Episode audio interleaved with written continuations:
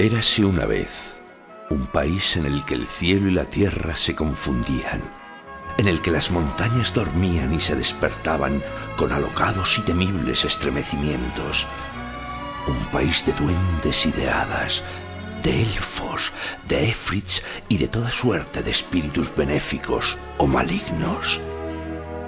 Un país de héroes y de bandidos, de monstruos terroríficos, tierra de sueño y encanto en la que todo se asemeja y se distingue.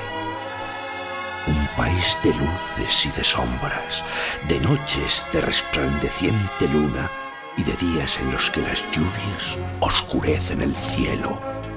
Momentos de mágica serenidad, fugaz pero majestuosa. Un país de gigantes, de enanitos, de brujos y brujas, de hechizos y de valientes corazones que nada doblega salvo el respeto a su Dios Todopoderoso. Y en este país, Asturias, nos encontramos al comenzar esta historia, justo cuando despunta el día, entre cerros y colinas, entre valles y lagos de aguas transparentes en las que hierve la vida país de quimeras y de leyendas.